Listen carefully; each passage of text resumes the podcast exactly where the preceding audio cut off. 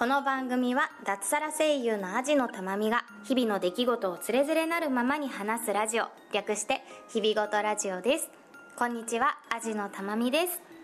今日は犬を膝の上に乗せて収録をしています。いややっぱり犬って体温高いですよね。かなりの暑さで暑いなって思いながらの収録なんですが。先週末ですねこの間の土日、え、母が還暦を迎えるということで温泉旅行に行ってまいりました。なんかこんな風にね家族で家族みんなで温泉旅行に行くっていうのはもうなんか56年ぶりなんじゃないかっていうぐらい久しぶりの旅行だったんですけど私は妹がいるので妹と母と3人で温泉に入ったりなんかしてだいぶふやけてきたんですけどうん楽しかったですね。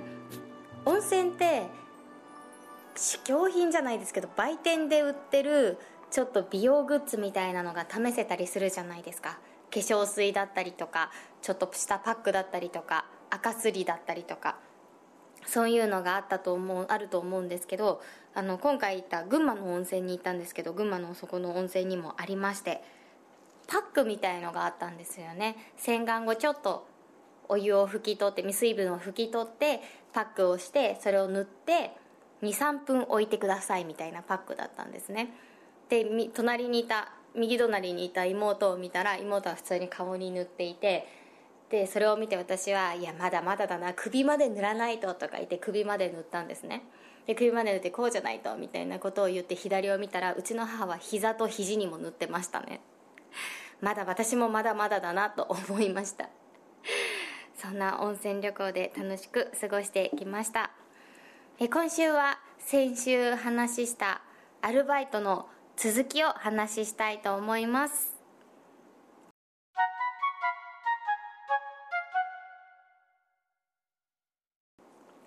え続きアルバイトのお話です。そう1個ね忘れてました。私大学生のその塾講師と出版社をやっている間にちょっとどのタイミングかどっちとちょっと並行してやってたか記憶が曖昧なんですけれど和食屋さんでアルバイトをしていました。新宿の某デパートの、えー、一番上の階にある和食屋さんだったんですけどもう今はないかな、えー、だったんですけどそこでアルバイトを1年ぐらいしていたことをふと思い出しましたね。すっかり忘れてた。うん。そこのお店はまかないが美味しかったこととあとやっぱり面白いお客さんのことを覚えていますね。なんか私があった中で今までそれ以外も飲食店で働いたことはあるんですけど今まで一番衝撃的だったのはそのお店で働いた時に出会った貝を食べるお客さんでしたね。そう貝殻を食べるお客さんでそこのお店結構まあ、デパートの上にあるっていうこともあってそれなりに高級な和食屋さんだったんですね。そういう居酒屋さんとかじゃない感じの和食屋さんでそのお客さんはお刺身で貝殻貝のお刺身とか出た時に貝殻がついてくるじゃないですか、まあ、もちろん飾りとしてなんですけどその飾りとして出てきた貝殻を食べるんですよ。やばくないですか？はあ大丈夫かなって思ってたんですけどなんかカリカリかじりながら「うんこれは美味しい貝殻だ」とか言って「いや歯大丈夫ですか?」みたいな感じだったんですけど。でそのお客さんが帰りがけになんかこれぐらいのなんかなんかサイズをなんかこう示してきてこれぐらいの貝殻ありませんか？巻き貝がいいんですけどみたいなことを言われてもう捨てるやつで構わないのでって言われてえ食べるんですか？って聞いたんですよ。思わずえお家に帰ってから召し上がるんですか？みたいなことを聞いたらいやいやいやうちのヤドカリちゃんがねそろそろ引っ越しをしなきゃでって言われた時にいや本当キャラ濃すぎだよって思いましたね。そのお客さんのことはもう10年以上経ちますけれどいまだに忘れられないですね。えー、そんなわけで大学を卒業しまして社会人になりましてもちろんアルバイトからは足を洗ったわけなんですけれども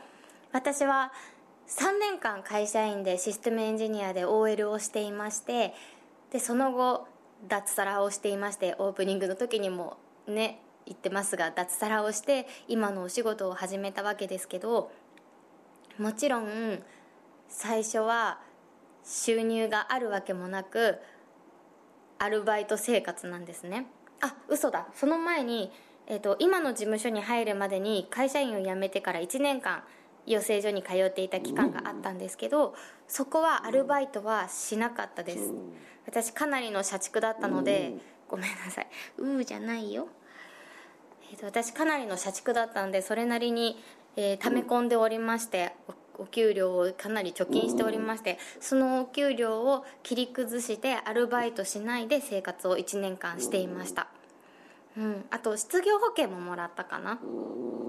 うん、アルバイトするお金があったらもっと自分に投資したいっていうことでその1年はねアルバイトをしないで過ごしましたね。今思えばまあ週1ぐらいはしてもよかったかななんて思いますけどもうお芝居も見たいものは全部見に行ったし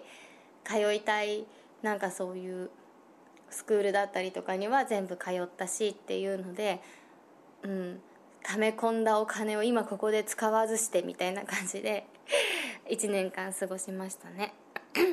でそして無事に今の事務所に所属しましてでそこからさっきも言ったようにアルバイト生活が始まるわけですね。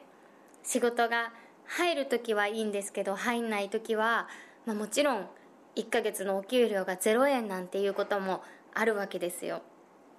そうなったら生きていけませんのでアルバイトをするんですけどこの時はちょっと先ほどの続きになっちゃうんですけどやっぱり飲食店でアルバイトをしていました。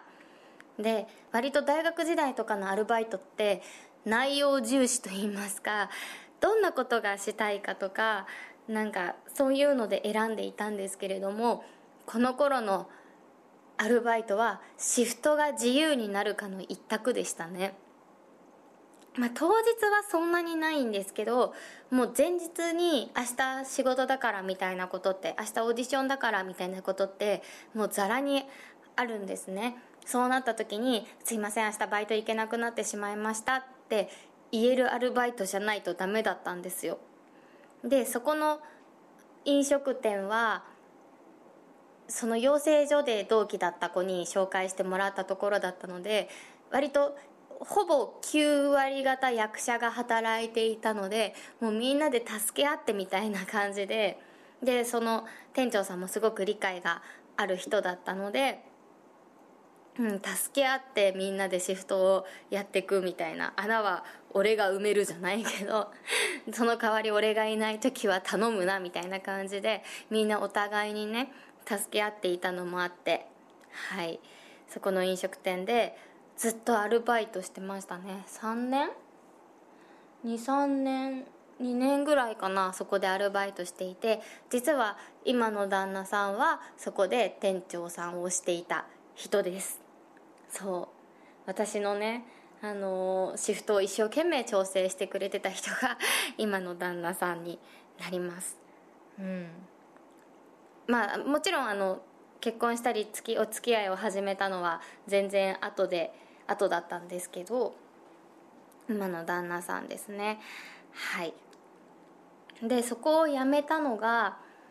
えっと、会社員時代の先輩にちょっとお声がけをいただいてその先輩が転職した先の会社でちょっと週に23ぐらいでシステムエンジニア的なことをやらないかって言われてですごく、えー、シフトも融通してくれるっていうことだったのでそこで1年2年ぐらい週2ぐらいで働いていましたね。なんですけどやっぱり予想以上に私が全くなんかその週来なかったりとかかと思えばすごい出勤したりとかで割とこうバラバラだったのでご迷惑をねかけてしまうことも多かったりして、まあ、大丈夫と向こうも言ってはいたんですけどでやってはいたんですけど2年ぐらい経った時に大幅な人員削減がありましてそうなった時にアルバイトの私は真っ先に首を切られることとなり、えー、そこはやめてしまいました。でもなんかちょっと OL に戻った感じがして楽しかったのは覚えてます。お弁当を作って行ったりちょっとランチにね外のお店行ったりとかしてすごい楽しかったです。うん。でもうん心苦しかったのとなんか飲食店やってた時よりなんかいろんなことの切り替えが気持ちの切り替えがね難しかった気がします。飲食店の時はやっぱり周りみんな役者やってる子たちで普段の自分とそう変わらずに働けるんですけど普段の自分が周りがみんな会社員の正社員の方と働くってなった時にやっぱりどこかでスイッチを入れ替えてちゃんとした社会人としての まあなんか飲食店の時がそうじゃないのかって言われるとちょっと難しいんですけどちゃんとした会社員としての社会人としての自分っていうのをこうまた引き出してきてその時間は会社員の一員として働くみたいなことがね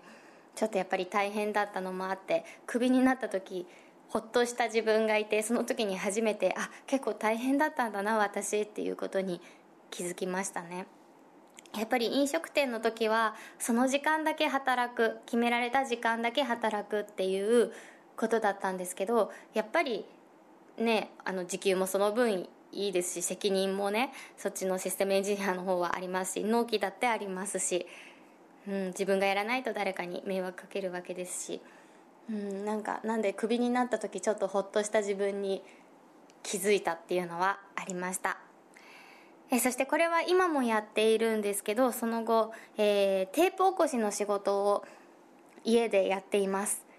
うん。えっ、ー、とまあ当時事務所入ったばっかりの頃より少しずつ仕事も増えてきまして、えー、ありがたいことにお給料も少しずつ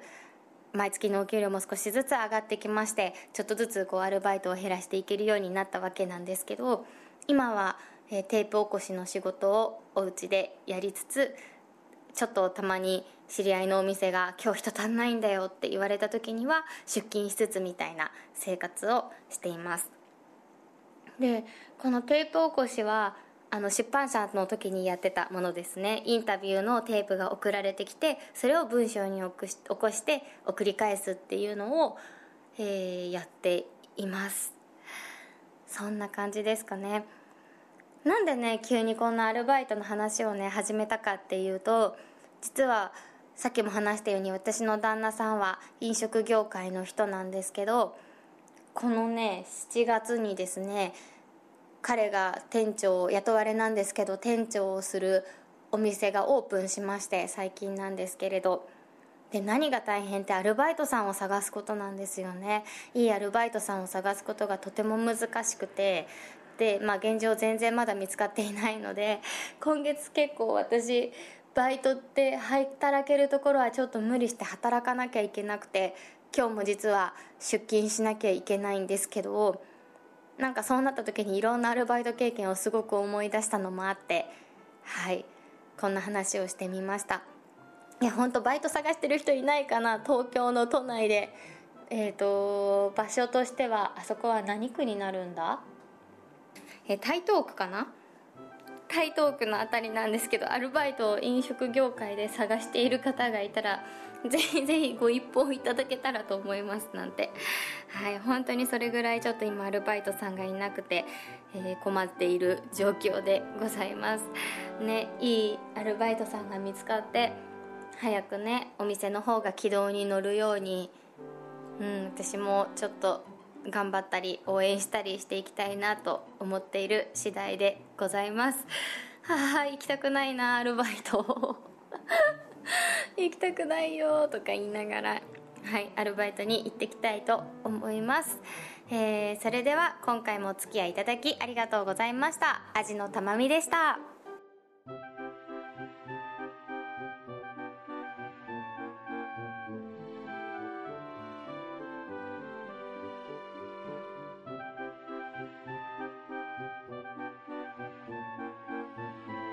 々ごとラジオでは感想お便りを募集しています。宛先は日々ごとアットマーク gmail.com hibigoto アットマーク gmail.com またはブログのメールフォームからもどうぞ。ツイッターハッシュタグひらがな4文字で日々ごとでもお待ちしております。最後までお聞きいただきありがとうございました。